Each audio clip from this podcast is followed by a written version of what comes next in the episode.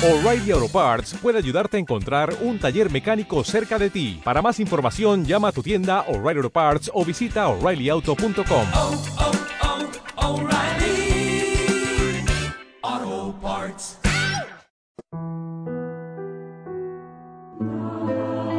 En aquel tiempo Jesús y sus discípulos se dirigieron a las aldeas de Cesarea de Filipo. Por el camino preguntó a sus discípulos, ¿quién dice la gente que soy yo? Ellos le contestaron, unos Juan Bautista, otros Elías y otros uno de los profetas. Él les preguntó, ¿y vosotros quién decís que soy yo? Pedro le contestó, tú eres el Mesías. Él los prohibió terminantemente decírselo a nadie y empezó a instruirlos. El Hijo del Hombre tiene que padecer mucho, tiene que ser condenado por los ancianos, sumos sacerdotes y escribas, ser ejecutado y resucitar a los tres días. Se lo explicaba con toda claridad. Entonces Pedro se lo llevó aparte y se puso a increparlo. Jesús se volvió y de cara a los discípulos increpó a Pedro. Quítate de mi vista, Satanás. Tú piensas como los hombres, no como Dios. Palabra del Señor. Este Evangelio nos muestra una instantánea en la vida de Jesús que es fácilmente trasladable a nuestra época. Jesús entonces, ya entonces, como ahora, despertaba admiración. No le comparaban con un malhechor, le comparaban con un grande.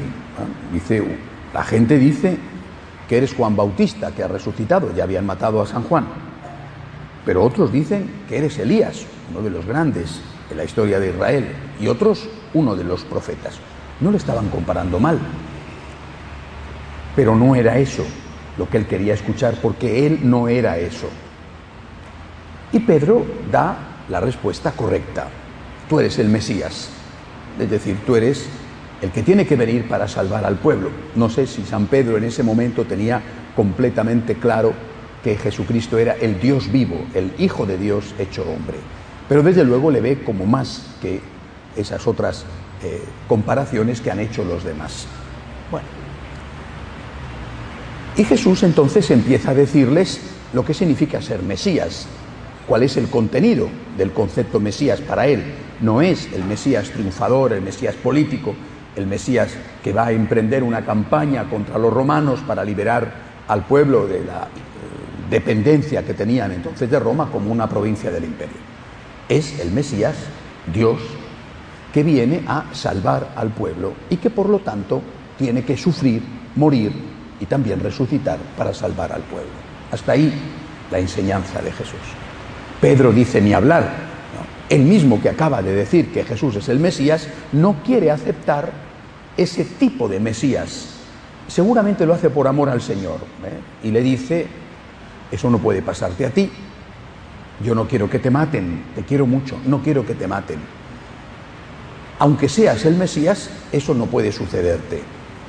Y el Señor le increpa y le dice la, palabra más dura que se puede decir a alguien, le identifica con Satanás. Apártate de mí, Satanás, porque me haces tropezar. A Pedro, que acaba de confesarle, a Pedro, que acaba de ganarse por esa confesión, aunque no lo recoge este fragmento del Evangelio después de la confesión Jesús le dice a Pedro, yo te aseguro que eso no te lo ha revelado nadie, ni de carne ni de sangre, sino mi Padre que está en el cielo. Y ahora yo te digo, tú eres Pedro, y sobre esta piedra edificaré mi iglesia. A continuación le llama Satanás. Al mismo Pedro que acaba de colocar al frente de la iglesia como su vicario, Jesús le llama Satanás. ¿Por qué? Repito, y esto es lo que tenemos que trasladar a nuestra época. ¿Por qué? ¿Qué significa hoy confesar la divinidad de Jesucristo? La gente apoya a Jesús, quiere a Jesús. Algún malnacido le insulta, pero muy pocos. ¿eh? La inmensa mayoría de la gente ve bien a Jesús, pero no le reconocen como Dios. Ni siquiera muchos católicos le reconocen como Dios. ¿Qué significa reconocer la divinidad de Jesús? Significa aceptar que su mensaje no está condicionado al paso del tiempo. Que su mensaje, su persona, ya su persona es el mensaje, y sus enseñanzas están por encima de las enseñanzas que puedan decir los demás. Cuando hoy, fuera de la iglesia y dentro de la iglesia, se dice, Jesucristo nos enseñó, pero eso está anticuado. Jesucristo nos enseñó, pero eso hay que ponerlo al día. Jesucristo nos enseñó, pero vivió hace dos mil años. Y hoy conocemos más de la naturaleza, de la psicología, eh, la técnica, la ciencia. Jesucristo nos enseñó, pero ¿qué quieres? Un Señor de hace dos mil años. Estás negando, de hecho, la divinidad de Jesús. No podemos decir que Jesucristo estaba equivocado, que no sabía nada. Si fuera un hombre, incluso un gran hombre, podemos decir las enseñanzas de este gran hombre hay que actualizarlas, hay que ponerlas al día. Pero Jesucristo no es un gran filósofo que viene a ser después rebatido y superado por otro gran filósofo. No es ni mucho menos un político cuya ideología política, cuando se lleva a la práctica, se demuestra totalmente errónea. Jesucristo es Dios y por lo tanto nadie, absolutamente nadie, ni del cielo ni la tierra, nadie, y cuando digo nadie es nadie, puede decir Jesucristo está equivocado, lo que enseñó Jesucristo tiene que adaptarse, tiene que modernizarse, tiene que cambiarse. Nadie puede decir de Jesucristo, habéis oído que el Señor os dijo, pero yo os digo, porque Jesucristo es Dios. Es decir, afirmar la divinidad de Jesús significa afirmar que su mensaje no pasará nunca. El propio Señor lo dice, mis palabras no pasarán. El cielo y la tierra pasará, mis palabras no pasarán. ¿Y cuáles son sus palabras? Bueno, están ahí recogidas, pero todas sus palabras son las que tienen que ser respetadas como palabras que proceden de Dios. Digo todas. Las palabras que nos dicen, amad a vuestros enemigos. Las palabras que nos dicen, tenía hambre, ¿me habéis dado de comer?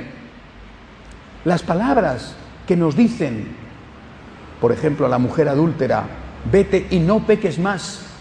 Las palabras que nos dicen, el que se divorcia de su mujer y se casa con otra, comete adulterio contra la primera. No podemos decir, hombre, pero es que Jesucristo, eh, ¿qué quieres? Hace dos mil años, pero hoy en día la gente se divorcia. Hace dos mil años el divorcio en la patria de Jesús, en el judaísmo, estaba permitido. Y por eso Jesús dice, habéis oído que se os dijo, habéis oído que Moisés por vuestra dureza de corazón dijo, y yo os digo, el que se divorcia de su mujer y se casa con otra comete adulterio contra la primera. Es decir, el mensaje de Jesús no es el mensaje de un gran hombre, no es el mensaje de un eh, profeta, es el mensaje de Dios. Si Jesucristo hubiera aceptado la insinuación de San Pedro y hubiera dicho, mira, esto que quede entre nosotros, yo soy Dios, pero delante de los demás vamos a decir que soy un profeta. Es decir, si Jesucristo hubiera aceptado, hubiera cedido y hubiera dicho, mis palabras no son la palabra de Dios, mis palabras son las de un gran hombre, no le hubieran crucificado. En el momento final, cuando le hacen el juicio delante de los sacerdotes, después de haberle apresado, la gran acusación es esta, tú te haces Dios, tú te haces Dios y Jesucristo les provoca, no busca un atenuante que les salve la vida, les provoca y les dice, os aseguro, veréis el cielo abierto y los ángeles del cielo venir sobre el Hijo de Dios a adorarle. Entonces ellos dicen, ha blasfemado, le condenan a muerte. Jesucristo muere porque no quiere ceder en esto esencial. Soy Dios, dice Jesús. Y por lo tanto mis palabras son la palabra de Dios. No cedió, no debemos ceder. Y si nos persiguen por decir que Jesucristo es Dios y por decir que su mensaje íntegramente, todo el mensaje, cuando defiende a los pobres, cuando defiende a los pecadores, pidiéndoles que se conviertan, pero pidiendo también que no los maten como la mujer adúltera. Todo el mensaje íntegro, cuando nosotros decimos es la palabra de Dios y no pasará nunca y tiene igual validez hace dos mil años como ahora, como dentro de dos mil años si el mundo sigue existiendo, si nosotros, por seguir la palabra de Dios, que está por encima de cualquier criatura del cielo y de la tierra, si por esto nos persiguen, bendita persecución. Dichosos vosotros cuando os persigan, os calumnien por mi causa, vuestro nombre será grande en el reino de los cielos. Por eso, vuelvo a repetir, escuchamos la palabra de hace dos mil años y decimos, esto se cumple hoy. También hoy aceptan al Señor sin problemas, siempre y cuando Él diga que no es Dios. Y también hoy nos aceptan a nosotros, católicos sin problemas, siempre y cuando digamos que Él, Jesucristo, no es Dios. Es decir, que es un gran hombre, que sus palabras hay que adaptarlas, que el vino del Evangelio hay que echarle agua para que no sea tan espeso, ¿eh? que hay que modificar, cambiar, tergiversar, darle la vuelta al mensaje para que los hombres se lo traguen mejor. Cuando nosotros hoy decimos hay que hacer rebajas en el mensaje, estamos traicionando a Cristo. Cuando nosotros decimos es que este, para que venga a la iglesia hay que decirle que esto no es pecado, estamos traicionando a Cristo. Aquello que el Señor ha enseñado tiene que ser proclamado, no porque Jesús sea un hombre muy listo, sino porque Jesús es el Dios verdadero hecho hombre.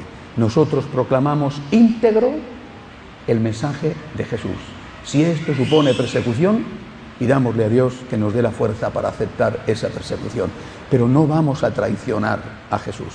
Yo no quiero escuchar, yo tendré que escuchar seguramente que soy un pecador, porque lo soy. Pero yo no quiero escuchar que el Señor me diga, eres Satanás. Soy un pecador, pero no soy Satanás. Quiero confesar íntegro a Cristo, su divinidad y su mensaje. Que así sea. De pie, por favor.